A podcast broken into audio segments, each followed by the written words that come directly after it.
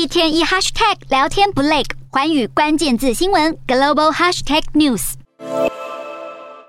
美国联准会宣布一口气升息三码来对抗飙升通膨，是二十八年来最大增幅，并暗示可能在七月以相同幅度升息。联准会主席鲍尔承诺采取充分措施遏制通膨，并表示联准会并没有试图引发经济衰退。美股今天反弹收红，美股四大指数全数收高，道琼指数上涨三百零三点七零点，收三万零六百六十八点五三点；纳斯达克上扬两百七十点八一点，收一万一千零九十九点一五点；标普五百上。上涨五十四点五一点，收三千七百八十九点九九点。非半指数上扬四十七点六六点，收两千七百三十七点五四点。欧洲股市方面，欧股出现反弹，终止连六跌的走势。欧洲央行一名发言人指出，欧洲央行的治理委员会召开临时会议，讨论最近政府债券遭抛售问题。欧洲中央银行承诺缓解动荡欧元区的债市压力。欧洲主要股市今天反弹收高，欧洲三大股市全数收涨。英国股市上涨八十五点九五点，收。收七千两百七十三点四一点，